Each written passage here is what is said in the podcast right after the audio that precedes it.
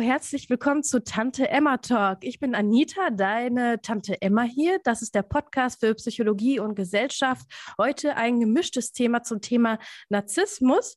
Und da habe ich einen Experten eingeladen, den lieben Carsten. Vielleicht magst du dich einmal noch mal kurz vorstellen. Hallo Carsten, danke, dass du da bist.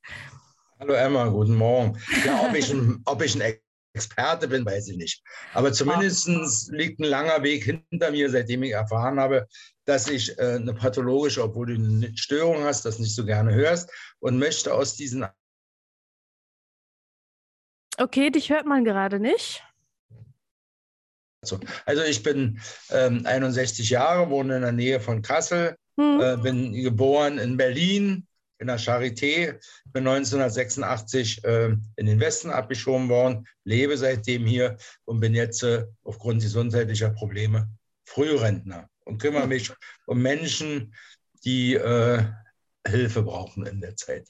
Ja, das ist sehr ehrenwert und dafür möchte ich dir repräsentativ für die anderen danken, dass du dich darum kümmerst. Das ist schön.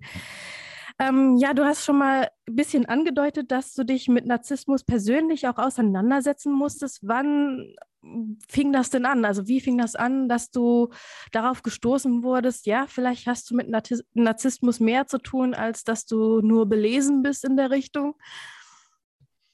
Also das kam 2008. Hm, da habe ich mich in eine Therapie begeben, weil ich der Meinung bin, dass ich ähm, zu viel Alkohol trinke und habe dann äh, so eine Therapie für Alkoholiker gemacht über 21 Wochen. Und in diesen Gesprächen, in Gruppen und Einzelgesprächen kam der Therapeut auf mich zu und sagt, äh, wenn du hier was erreichen willst, dann lies mal bitte dieses Buch. Und dann nahm ich dieses Buch in die Hand. Da stand mhm. drauf, äh, stand drauf, Narzissmus, dein inneres Gefängnis. Ich denke, was ist das denn? Ich hatte von Narzissmus keine Ahnung und mhm. wusste nicht mal, was das ist. Und habe mich dann erstmal damit beschäftigt und bin dann immer weiter in den Stuhl gesagt, ja, weil ich mich ähm, da total wiedergefunden habe und überhaupt verstanden habe, warum mhm. mein Leben so geworden ist, warum mein Leben so verlaufen. Es ist immer so, dass äh, narzisstische äh, Defizite immer von anderen bemerkt werden. Selber bemerkt man das überhaupt nicht. Ja. ja. Man kommt gar nicht auf die Idee, dass man ein Narzisst ist, der eben äh, krankhaft pathologische Züge hat. Ja. Hm. Inwiefern hast du dich denn wiedererkannt in diesem Buch, wenn, wenn ich fragen darf? Ich will mal von vorne anfangen. Ich habe hm. mal von Oscar Wilde so ein Zitat gelesen. Sich selbst zu lieben ist der Beginn einer lebenslangen Romanze. Oh. Oscar Wilde war ja selber ja. Narzisst, aber auch ein hervorragender Autor. Und das ist das Problem. Also dieser Begriff Narzissmus kommt ja aus dem Griechischen. Das ist von dem Ehepaar, göttlichen Ehepaar, das einen Sohn hatte, Narzius, der ähm, sehr schön war, sehr beliebt war und ähm, aber die Zuwendung, Zuneigung immer abgewiesen hat, weil er meinte, er wäre zu schade für den Einzelnen und dann irgendwann am See sein Spiegelbild gesehen hat und sich in das Spiegelbild verliebt hat. Und da scheinen sich so die Geister, ob er in dem Spiegelbild fassen wollte und ertrunken ist oder ob er ähm, sich das Leben genommen hat und zu einer Narzisse wurde und so weiter. Das teilt sich so ein bisschen die Mythologie. Aber mhm. das ist, glaube ich, das, äh, was es ausmacht, dieses, diese Selbstverliebtheit. Mhm. Ja, dass man ähm, praktisch äh, meint, egoistisch, Arroganz, Selbstsüchtigkeit anderen gegenüber, Rücksichtslosigkeit, ja, ähm, dass man sich für viele Dinge zu schade ist, dass man sich immer in den Mittelpunkt rücken muss. Und bei mir habe ich dann das gemerkt, dass ich so ein, andere Menschen haben so einen Zylinder, wo sie Wertschätzung, Lob und so weiter äh, speichern können. Und wenn mal nichts da ist, dann können Sie davon zehren. Und bei mir war das nicht so. Bei mir hatte dieser Zylinder ein Loch. Das ist also immer durchgefallen. Ich war immer, immer auf der Überholspur nach Anerkennung, nach Publikum, nach äh, ja, Wertschätzung, nach Lob.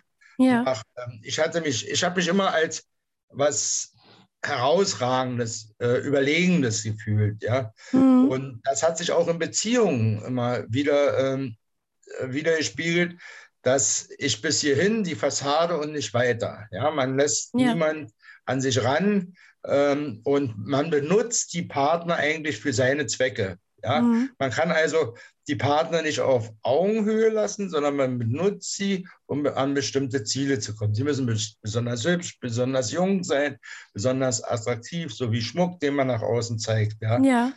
Und Narzissten, die haben auch viel zu tun, sich entsprechend zu klein aufzufallen. Mhm. Viele Narzissten findet man auch in, in Künstler. Ähm, und so weiter, die dann, da kann das Publikum und der Applaus nicht groß und lang genug sein, ja. Und wie erreicht man denn diese Stufen, dass man, dass man auch in seiner Arbeit irgendwie glänzt und so weiter? Deshalb hm. meistens ähm, über Suchtmittel auch, ja. Das müssen hm. nicht immer stoffliche Abhängigkeiten sein, aber sehr viel, ja. ja. Tabletten, Drogen, Alkohol, ja. Ich habe eine ähm, kurze Frage, was meinst du damit glänzen als Verständnisfrage? Ich, äh, ich habe gerade so ein Beispiel, wo sich jemand mit mir lange unterhalten hat. Ähm, er meint, er wird an der Arbeit gemobbt von seinem Vorgesetzten. Ja? Mhm. Und jetzt haben, äh, hat so ein narzisstischer Vorgesetzter das Problem, was ich vorhin gesagt habe, dass er niemand auf Augenhöhe lässt. Und wenn ein Untergebener oder ein ihm anvertrauter Kollege, den er anleiten sollte, besonders eifrig ist, besonders viel in seine Arbeit einbringt, besonders viel nach Perfe Perfektionismus strebt, ja, schon ja. eine halbe Stunde früher an der Arbeit, dann bedeutet das für den Narzissten eine Gefahr. Ja? ja, okay. Ja, das bedeutet für den eine Gefahr um seine Stellung, um seinen Arbeitsplatz. Und dann mhm. fängt er an, die Kollegen gegen diesen Kollegen aufzubiegeln. Mhm. Ja? Und er weiß sich gar nicht zu helfen. Der versucht dann mit Gleichen Gleichen zu vergelten und das funktioniert natürlich nicht. Der reitet sich da mehr rein. Narzissten muss man immer in Augenhöhe, versuchen auf Augenhöhe zu begegnen, damit er sich zurückzieht. Also mhm. es ist schwierig. Und das ist auch bei, es gibt ja auch einen sogenannten weiblichen Narzissmus. Das ist auch, wo mhm. die in der Beziehung die Frauen die Männer klein machen. Die sagen, du machst ja, nicht genug, du hilfst nicht im Haushalt, du sitzt nur rum, du siehst nicht gut aus, du pflegst dich nicht, dein Bauch und so weiter. Mhm. Da, das, das versucht man wirklich, äh, den, die Person auf eine andere Ebene zu drängen, genau. so wie du schon mhm. sagst. Welcher ja. Typ von Narzissmus wurde bei dir erkannt? Also nach meinem ähm, Institutsleiter gibt es verschiedene Typen von Narzissten. Erfolgreiche Narzissten, gescheiterte Narzissten und erfolglose Narzissten. Wurde irgendwie ein Typ bei dir erkannt? Ja, also ich war ja immer selbstständig und habe auch jemand erzählt, wie toll ich bin, dass ich für diese Arbeit geeignet bin. Ich habe auch sehr viele Aufträge durch mein vieles Reden, durch meine Offenheit, durch meine Kommunikationsstärke erreicht. Ja, mhm. also ähm, das, und dadurch, dass ich immer so auf der Überholspur war, ja, und immer ja. Äh, alles besonders gut machen wollte, erfolgreich war, viel Geld verdient habe, ja.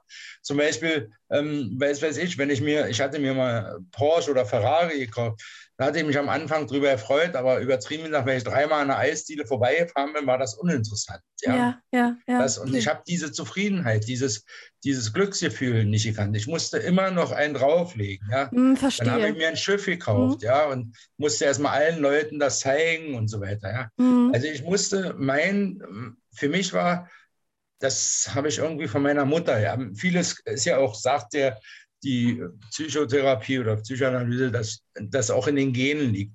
Meine Mutter war auch eine oder ist eine Narzisstin, Narzisstin in meinen Augen. Ja.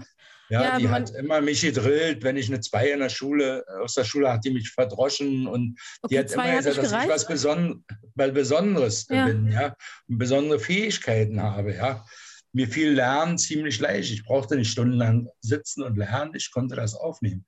Aber anstatt das zu fördern, hat sie das immer für sich benutzt, mich als, als für, für ihren Erfolg nach außen darzustellen. Ja. ja. Und ich bin besondere Erziehung mit, mit Diener und besonders gut angezogen und so weiter. Ja. Meine Mutter hat das mir eigentlich so vorhin denke, dass ich es davon geerbt habe. Ja, und ja. Man, musste viel nach außen präsentieren, klingt genau. so für mich. Immer genau. schön nach außen und wie es genau. innen drin aussah, das wurde vernachlässigt, höre ich raus ein bisschen. Ja, ja.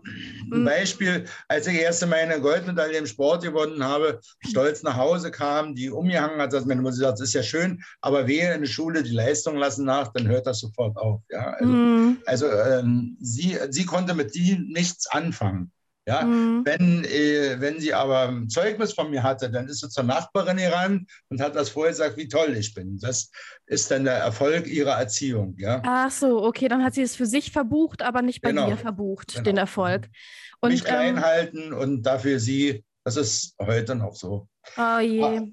Mhm. Bei ihr ist das, äh, sie macht das heute mehr über Mitleid und wie krank sie ist und so weiter. Ja? Sie oh, braucht okay. dann immer fragt dann dreimal, ob der Kaffee auch geschmeckt hat und so weiter. Aber ich will nicht von meiner Mutter reden. nein, nein, nein. Von, ähm, von mir, ja. Ich, ich wollte äh, zu dem Diagnostischen nochmal hingucken, mhm. weil ich finde das voll schwierig. Wie du schon sagtest, gibt es ja ein Kontinuum zwischen gesund und pathologisch. Das ist mhm. manchmal auch häufig schwierig.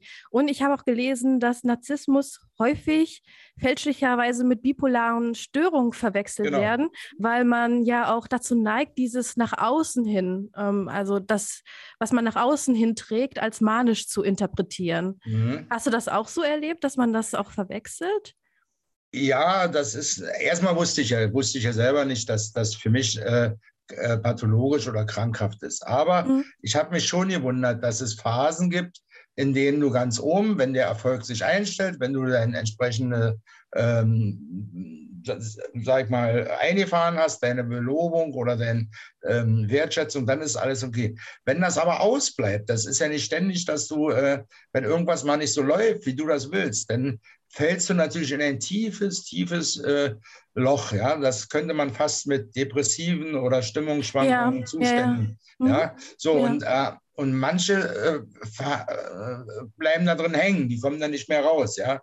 Mhm. Die äh, verfallen in Alkoholismus oder Tablettenabhängigkeiten, ja. Mhm. Deshalb ist man in der Psychotherapie davon abgekommen, mit Psychopharmaka diese Krankheit zu behandeln, ja. Mhm. Sondern rein durch Gespräche, durch therapeutische Ansätze. Mhm. Und bei mir war das ähnlich, ja. Wenn ich nicht ständig ähm, irgendwas entwickelt habe, eine Strategie, wo wieder äh, Menschen mich bewundern, ja, mhm. wo Menschen das, was ich mache, achten. Ja, das ist ja, wenn man sympathisch ist, gut reden kann, wenn man Erfolg hat, ist man ja auch angesehen. Die Menschen merken ja nicht, was dahinter steckt. Ja, ja. das kommt ja erst später. Ja, wenn sie merken, dass sie benutzt werden, dass sie nicht auf Augenhöhe sind, ja, sondern dass man sie einfach nur, ich würde fast sagen, für seine Zwecke missbraucht. Ja, also mhm. für seine Störung.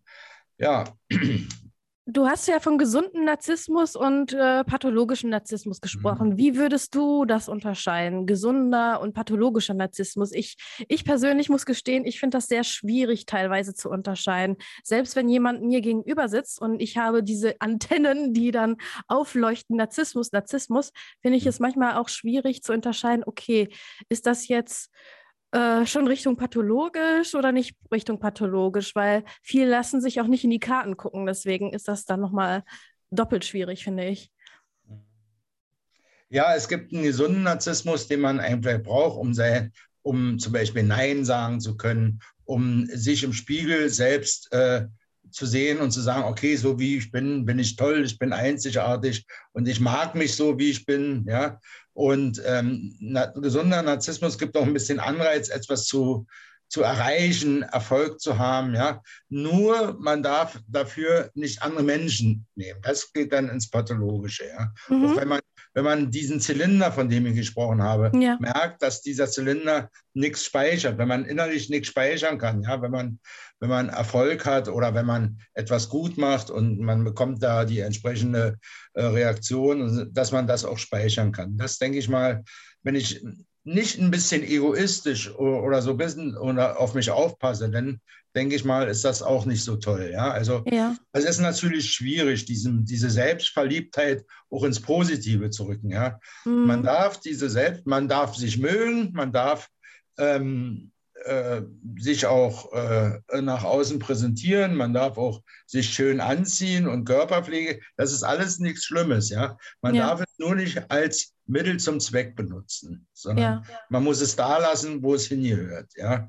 Okay, also in die Struktur, dass ich morgens aufstehe, mich wasche, mich anziehe, mich hübsch mache für die Arbeit, für die Kollegen, alles in Ordnung, ja. Man darf es nur nicht dazu benutzen, dass man die Kollegen ständig in, in seine Aufmerksamkeit rückt und die damit ähm, bestraft, mich laufend als schön empfinden zu müssen und so weiter. Ja? Mhm. Und dazu zu nötigen, das auch nach außen noch zu, äh, kommunizieren. Ja? Aber das ist natürlich auch immer eine Gratwanderung. Ja, ja? klar, klar, es ja, ist eine und Gratwanderung. Deshalb müssen die Leute erstmal wissen, was ist Narzissmus und was ist nicht Narzissmus. Ja? Mhm.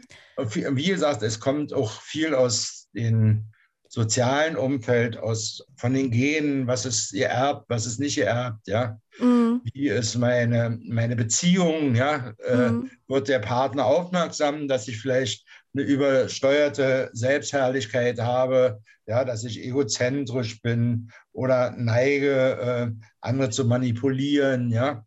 Also das ist, denke ich mal, ja, da muss man so ein bisschen Antennen entwickeln, dass man auch mal nach außen hört, wie wie wirke ich eigentlich auf andere? Was denken eigentlich andere von mir? Ja, aber da braucht man sehr viel Selbstreflexion. Also es klingt ja. für mich schon, dass du viel Selbstreflexion hast, aber vielen ja. fällt es ja auch sehr schwer, weil viele Narzissten auch negative Selbstschemata haben. Also, ja.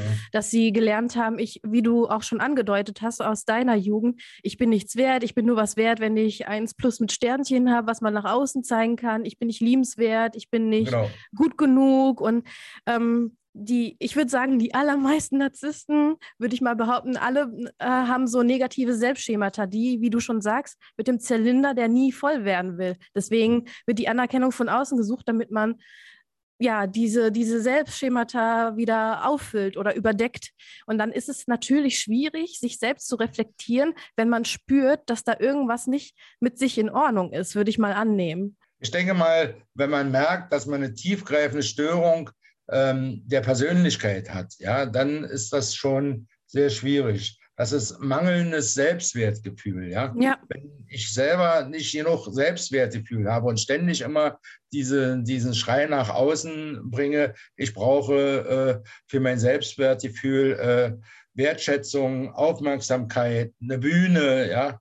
Mhm. Ähm, eine Lebensbühne muss ja nicht immer eine Theater oder Schauspiel, ja. aber eine Lebensbühne, ja ich habe das gemerkt, dass ich immer sehr viele Leute um mich haben musste. Ja? Mhm. Also ich bin immer an Orte gegangen, wo sehr viele Leute sind, wo man, wo man so der Mittelpunkt ist, ja. Und das ist, gelingt mir heute noch sehr gut, ja. Mhm. Nur heute äh, muss ich da ein bisschen aufpassen, dass, ja. Okay. Und muss immer hinterfragen, mache ich das wirklich aus dem Antrieb heraus, was ich denke, oder ist das wieder meine Störung, dass ich mache? Ja, ja das ist schon sehr weit. Ähm, da will ich mal darauf eingehen. Du bist ja sehr weit mit deiner Selbstreflexion. Das, äh, mhm. Da gehört schon sehr vieles dazu. Wie ist es dazu gekommen, dass du angefangen hast, dich da selber zu reflektieren?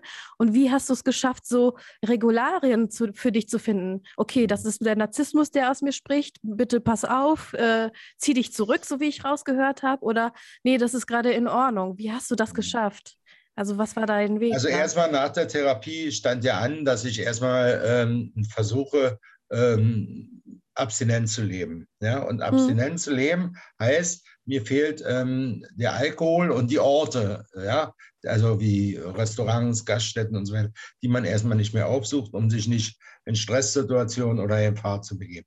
Dann habe ich ähm, äh, mein altes Leben abgebrochen. Ich bin umgezogen, habe meine Freundeskreise gewechselt und habe eine neue Partnerin kennengelernt. Und die ist mhm. ähm, sehr äh, im Glauben verbunden. Ja? Und wir haben uns eine Beziehung und ich habe ja offen und ehrlich darüber mit ihr geredet. Und die hat mich am Anfang sehr oft geerdet. Jetzt sagt Carsten, das, was du jetzt wieder gibst, das ist ein Narzissmus. Wollte ich zwar nicht hören, habe das aber für mich dann so aufnehmen können. Ja, wenn ich mhm. sage, Du, ich war in Göttingen, ich wollte mir, mir mal einen neuen Elva Porsche angeguckt. Brauchen wir nicht. Wir wohnen auf dem Land. Wir brauchen keinen neuen Elva Porsche und so weiter. Und so, so am ja. Anfang ging das so, ja. ja. Und ähm, das ist wichtig, dass du jemanden hast, der das erkennt, was ja. Persönlichkeit ist und was äh, deine Krankheit oder das, das Schema ist. Ja, selbst heute manchmal noch sagt sie, komm, ähm, das ist wieder äh, so einer deiner, ja, wenn ich denn so in, ich habe ja noch, bin ja noch jetzt so beteiligt an so einem Tanzlokal, wenn ich ins Tanzlokal gehe, wenn das wieder möglich ist, wir treffen uns ja nur noch privat so ein bisschen da, ja, ja. dann merkt die schon, wenn ich wieder alles so die Aufmerksamkeit an mich reiße und ähm, ja, äh, ich musste auch lernen zuzuhören, das war auch nicht so immer mein Ding, ich wollte immer lieber reden oder mhm. habe dazwischen geredet, weil ich ja nach außen kundtun, dass ich ja schlauer bin wie alle anderen ja, mhm. und die alle von mir lernen können, ja. Das ist, das ist nicht so einfach. Und ich denke mal, das ist eine Aufgabe für den Rest des Lebens auch. Ja, ja das ist das ja. Das ist nicht einfach so ein Schnupfen, wo man mal nee. Antibiotika nimmt und dann ist es weg, sondern das ist wirklich eine tiefgründige psychische äh, Herausforderung. Auf jeden Fall, weil es auf mehreren Ebenen ist, wie du schon ja, sagtest. Und es ist ja in äh, Situationen übergreifend ja stabil. Deswegen heißt es ja Persönlichkeitsstörung äh, offiziell, weil ja. es ja die ähm, Persönlichkeit ja in allen Bereichen betrifft. Also Persönlichkeit ist ja etwas, was über die Situation hinweg, egal was du gerade machst, stabil ist und nicht ja. unbedingt situationsgebunden. Und ähm, ich finde das klasse von dir, dass du auch auf deine Frau hörst. Das muss mhm. auch teilweise teilweise gar nicht mal so leicht sein, äh, auf jemanden zu hören, der sagt, hey, da äh, klingelt wieder etwas, da springt wieder was an. Ja. Stelle ich mir schwierig vor. Naja, wir haben uns, also ich muss mal sagen, wir sind jetzt elf Jahre zusammen. Wir haben uns noch nie gestritten. Also das ist erstmal ein wow. Thema. Ja. Wir haben ein tolles Vertrauensverhältnis. Das war die Grundlage unserer Beziehung. Und äh, äh dieses, in diese Beziehung ähm, fließt auch viel Spirituelles ein. Und denke mal, man mhm. muss für sich einen Weg finden, ob das ein spiritueller Weg ist oder sich ähm, orientiert an, an, ich weiß es nicht, an, an, an, an, anderen Partnern oder an anderen Gemeinschaften. Das muss jeder für sich selbst entscheiden. Mhm. Wichtig ist, dass man als erstes erstmal lernt Demut, ja, weil wo ich das erste Mal mich gefragt habe, äh, was ist denn bei dir mit Demut? Ich sage, Demut ist, ist für mich, ist für andere, aber nicht für mich. Ja? Mhm. Also Demut ist etwas, denke ich mal, sehr, sehr Wichtiges, ja, wenn man äh, aus dieser Falle rauskommen will. Und man, man muss, ähm, also bei mir war es ja so, äh, durch die anonymen Alkoholiker, ähm, da ist so in den ersten Schritten so, dass es etwas Größeres als ich selbst gebe. Und das erstmal zu akzeptieren, dass nicht ich das Größte bin, sondern dass es noch was Größeres gibt oder mhm. was Höheres oder was anderes gibt. Ja?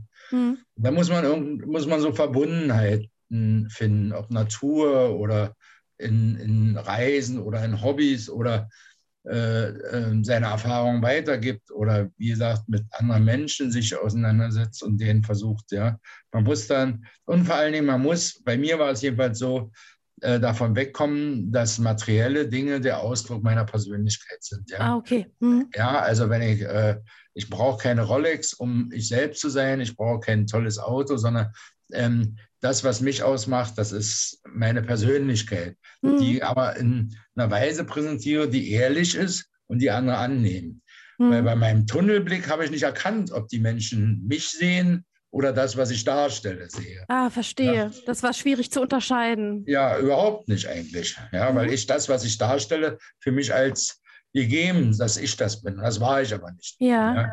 Ich habe ja dann im Inneren sehr viel mit mir selbst ausmachen müssen und ja. habe es nicht verstanden, warum das so ist, ja. Wie, wie kann man mit jemandem umgehen, wenn man nicht betroffen ist, äh, wenn man einen begegnet, der ja im mhm. pathologischen Sinne narzisstisch ist? Was würdest du demjenigen raten?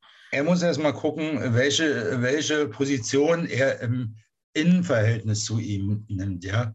Benutzt er ihn, manipuliert er ihn. Und da muss man, muss man äh, gucken, dass man nicht co-abhängig wird. Ja? Mhm. Das heißt, dass man das noch unterstützt, dass man diese Persönlichkeitsstörung noch fördert, indem man, äh, wenn man weiß, der ist schlecht gelaunt, besonders gut, das Essen kocht und so weiter und mhm. den noch hofiert und das alles noch so ein bisschen in, in, ins, in die Höhe treibt, sondern man muss, ich sage mal, Narzissten auf Augenhöhe begehen. Mhm. Ja? Wie meinem Kumpel habe ich geraten, sage, du bist jetzt zwölf Jahre oder 15 Jahre in der Firma, du möchtest dich weiter qualifizieren, möchtest deinen Meister machen und in dem Moment bist du in seiner beruflichen Ausbildung auf Augenhöhe. Okay. Da kann er mit dir nicht mehr umspringen, als wenn du der Lehrling bist, ja. Mhm. Und das ist in der Beziehung auch so, ja, mhm, dass man denn, dass man in der Beziehung auch die Aufgaben der, gleichwertig verteilt, ja und auch mit seinen Lob und äh, Wertschätzung haushaltet, ja. Und ja. nicht immer sagen, ach, du bist ein toller Typ und wie du wieder aussiehst und toll. Das hast du okay. aber besonders gut ja. gemacht und schön, ja. dass du wieder, ja, und so weiter, sondern dass man, und dass man den anderen auch so ein bisschen runterholt, ja. ja. Dass äh, die materiellen Dinge nicht so eine Rolle spielen, dass man nicht besonders tollen Urlaub machen will, den man gar nicht machen möchte, aber für die Nachbarn aber wichtig ist, dass man da war. So. Sondern man muss wirklich bei sich bleiben. Ja? Und mhm. das ist die Schwierigkeit in der Partnerschaft, ja. Ja, Dass man gemeinsame Dinge auch entwickelt, ja. Mhm. wo man auf Augenhöhe ist. Aber wie gesagt, das ist, äh, wir haben so schon in den Beziehungen zurzeit so viel Schwierigkeiten, dann ist, wenn der eine noch so ein übertriebener pathologischer Narzisst ist, natürlich noch schwieriger. Ja, ja natürlich. Äh, wo äh, würdest du sagen, in der Politik und in höheren Positionen tummeln sich auch Narzissten? Es gibt ja immer diese Klischees und diese Stereotypen. Also man merkt es, dass wir hat. im Moment regiert werden von einer kleinen Gruppe von überaus starken pathologischen Narzissten. Ja? Mhm, das würdest du schon Angst sagen. der Leute benutzen, um, äh, was weiß ich, äh, ihre Gier, ihr Gottsein und äh, ihre Macht zu stärken. Und die Antwort der Unterge oder des Volkes ist, sich in kollektiver Zusammenhalt aneinander äh, zu reihen und das mitzumachen und gar nicht davor herauszutreten, um nicht bemerkt zu werden. Also in dieser kollektiven äh, Angst oder in diesem kollektiven Mitleid oder also ja. man man schließt sich zusammen und sagt, jawohl, wenn wir alle geimpft sind, das ist Solidarität mhm. und so weiter. Wenn wir jetzt alle auf die Russen schimpfen und so weiter, dann fühlt man sich wohl und geborgen und aufgehoben in diesem Kollektiv. Und das nutzen Pathologen, äh, pathologische Narzissten einfach aus. Ah, ja. Das Ganze äh, äh, sich dem hingeben, was so eine kleine Gruppe von, von Menschen da veranstalten. Ja. Mhm. Es ziehen ja auch junge Leute in den Krieg und nicht die alten Säcke. Ja, die sitzen zu Hause. Ja. Und das merkt man daran, ja, wenn, wenn man äh, benutzt wird. Und mhm. zurzeit werden die Menschen benutzt, ja, und manipuliert. Wenn der Sprit 2,30 kostet und auf einmal 2 Euro, oh, guck mal, was wir gemacht haben. Der Sprit kostet nur noch 2 Euro und so weiter. Und ja. dann lenkt man diese, diese Menschen in, in in Verhalten, die sie gar nicht wollen. Ja? Hm, okay, also es ist hochmanipulativ, höre ich raus, ja, wenn ja. man mhm. pathologisch ist und auch vielleicht auch nicht erkennt, dass man pathologisch ist oder nicht erkennen will, dass mhm. man pathologisch ist. Wenn man ein pathologischer Narzisst ist, wann kommt man dann überhaupt in Therapie? Also du hast angedeutet, du bist über die Abhängigkeit da dran gekommen und du wurdest mit Hilfe eines Buches darauf gestoßen. Mhm. Ähm, aber ich denke, das ist ein langer Weg häufig äh, für Leute, die das pathologisch haben, dass sie überhaupt in Therapie kommen, oder? Ich denke mal, so mhm. erfolgreiche Leute, also erfolgreich, wenn sie erfolgreich manipulieren und keine, ja, keinen Leidensdruck haben, werden sie wahrscheinlich nicht äh, vor einem Therapeuten sitzen, oder? Vermute ich äh, mal. Ich würde sagen, es kommt immer auf die Länge und die und die ähm, und die, die Tiefe der, dieser, dieser äh, Persönlichkeitsstörung an. Ähm, meistens ähm, sind sehr viel Defizite in der Partnerschaft. Ja? Mhm. manche suchen dann äh, eine, äh, wie nennt man das hier, eine Paartherapie oder einen Psychologen. Und der, da gibt es so Schemen, wo man so zehn Fragen stellt und dann weiß man, dass man Narzisst ist oder nicht. Ja? Mhm. Und der Therapeut sieht, merkt das sofort in, in, in einer Part. Das Zweite ist, wenn aus irgendeinem Grund, wie zum Beispiel jetzt durch Außeneinwirkung, durch Pandemie, durch Homeoffice und so weiter. Es gibt ja nichts Schlimmeres, als Narzissten zu Hause zu sitzen. Okay. Ja, ja das ist ja die Hölle. So, und dann, dann kommt man mit seinem inneren Gefühl. Und die Psyche ist ja Auslöser auch für körperliche Krankheiten. Ja, ja, klar. Hm. Wenn der Arzt nichts Körperliches feststellt und sagt, suchen Sie doch mal einen Psychologen. Es geht also immer über über die Außenwirkung. Ja, mhm. Natürlich geht keiner freiwillig hin und sagt, bin ich Narzisst oder nicht. Aber ähm, äh, wenn die Störung so weit ist, dass, dass ähm, wenn, wenn die Wertschätzung ausbleibt oder wenn das Geld ausbleibt, um, um diesen Narzissmus auch zu finanzieren, bei vielen kommt es ja, oder viele Künstler, glaube ich, dass sie in psychologischer Behandlung sind, weil ihnen die Bühne fehlt im Moment, ja, oder weil mhm. die, ja, die Auftritte fehlen, weil die sich einfach nicht mehr nicht mehr identifizieren können über mhm. ihren äh, Narzissmus, ja, dass das dann äh, zur Störung. Also es, es, gibt viele Alarmsignale und meistens über Dritte kommt man, manche kommen natürlich nicht und die gehen dazu auch in Depressionen oder ja, in andere ja. äh, psychologische Erkrankungen. Meistens steht die, dieser äh, Narzissmus nicht alleine da. Meistens nee, nein verknüpft nie alleine. psychologischen Erkrankungen. Ja.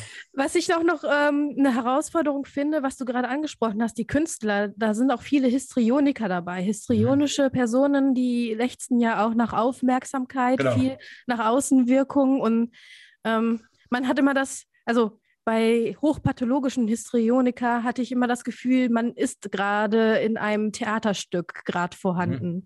Und die genau. nutzen genau. deine Aufmerksamkeit gerade als Bühne. Inwiefern kann man das unterscheiden als Laie? Gar nicht.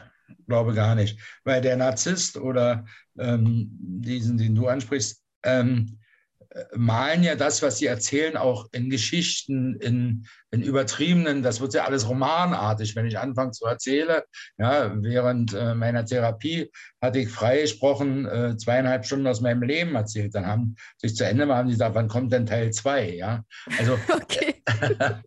das ist, man, ja, man nutzt so lange, wie es geht, diese Zuhörer, man man, man schürt auch die Aufmerksamkeit. Ja? Ich will mal ein hm. Beispiel erzählen. Ja. Bei der Therapie hm, war das Thema in der, in der Gruppengespräch Manipulation.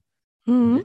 Ja, ich, ich bin, bezahle meine Leute pünktlich, war ja immer selbstständig, bezahle meine Leute pünktlich und so weiter. Die mhm. lieben mich alle, dass sie einen Job haben und so weiter. Das dachte ich jedenfalls. Ja. Ja, und da konnte ich mir unter Manipulation bei mir gar nichts vorstellen. Wenn war ich eingeteilt für, zum Saugen vom, vom langen Flur und ich saß bei mir im Zimmer und hatte noch irgendwas auszuarbeiten. Da kommt einer rein und sagt, ähm, Carsten, kannst du mir mal fünf Zigaretten geben? Ich sage, du kriegst zehn von mir. Und noch zwei Tafeln Schokolade, aber saug mal bitte den Flur draußen für mich. Mhm. Es dauerte keine zwei Minuten, da rief mein Nachname schon über den ganzen Flur. Wir haben heute über Manipulation geredet und das ist, ja, also da war ich natürlich wieder voll ins ich hatte mir gar nicht gedacht. Ich dachte, das ist so eine Win-Win-Situation. Ja. ja. Nee, jetzt nicht. Ähm, so eine Win-Win-Situation, ja? ja. Aber das haben natürlich die Therapeuten wieder anders gesehen, ja. Mhm. Und das meine ich, dass man, dass man bestimmte Dinge so verinnerlicht hat, ja, und für sich so rechtfertigt, dass man nach außen, außen das gar nicht merkt, wie man, wie man eigentlich wirkt auf die anderen, ja. Ja, ja, klar, klar. Und, und das ist äh, bei diesen Schauspielern und so weiter, wenn denen die Bühne fehlt, dann wissen die mit dem, was sie tun oder was sie machen, was sie gelernt haben, was sie besonders gut können, nichts anzufangen. Ja? Mhm. Ein Opernsänger, der keine Opern singt, was macht der? Ja, ja, ja. ja. Das ist wie, wie ähm, lang, lange Arbeitslosigkeit. Ja? Wenn du eine gute Fachkraft hast und irgendwas, du bist lange arbeitslos, du weißt mit dir nichts anzufangen. Neulich hat eine Freundin zu mir gesagt, die arbeitet im öffentlichen Dienst, macht Homeoffice. Ich weiß gar nicht, warum ich mehr früh aufstehe.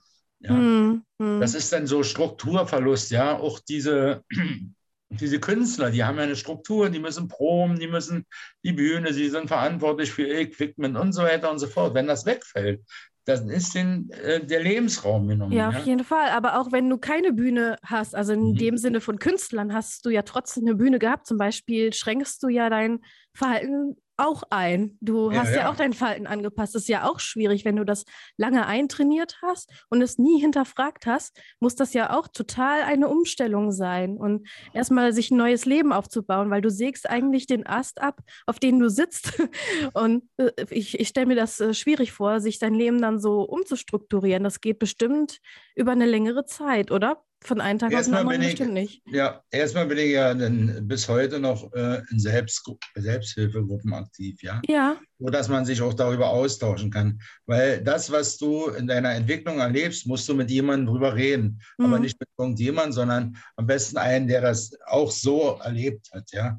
Mhm. Und gerade bei Alkohol oder bei anderen stofflichen Abhängigen ist das wichtig, dass man immer wieder miteinander redet auch über ja. den Alltag, über Stresssituationen und so weiter.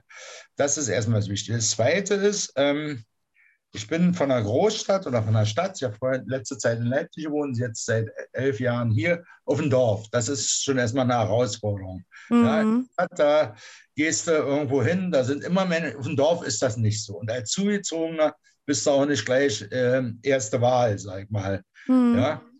Und ähm, ich habe ja gesagt, dass wir so ein kleines Begegnungscafé haben, dass ich für andere Leute koche und, und so weiter. Ja? Also mhm. Also so ganz weg ist das nicht nur. Ich mache es wirklich heute nicht nur deswegen, damit ich dort Wertschätzung kriege, sondern mir sind die Menschen wichtig. Und denke mal, wenn man das so ein bisschen umschwenken kann, was einem ja. wichtig ist, was abends sagt, ach, ich war nützlich, ja, war, bin zufrieden mit dem, was ich tue, ja. ja. Klar sind bestimmte ähm, Restbestände noch vorhanden und immer wieder Klar. schlägt das auch mal durch, ja.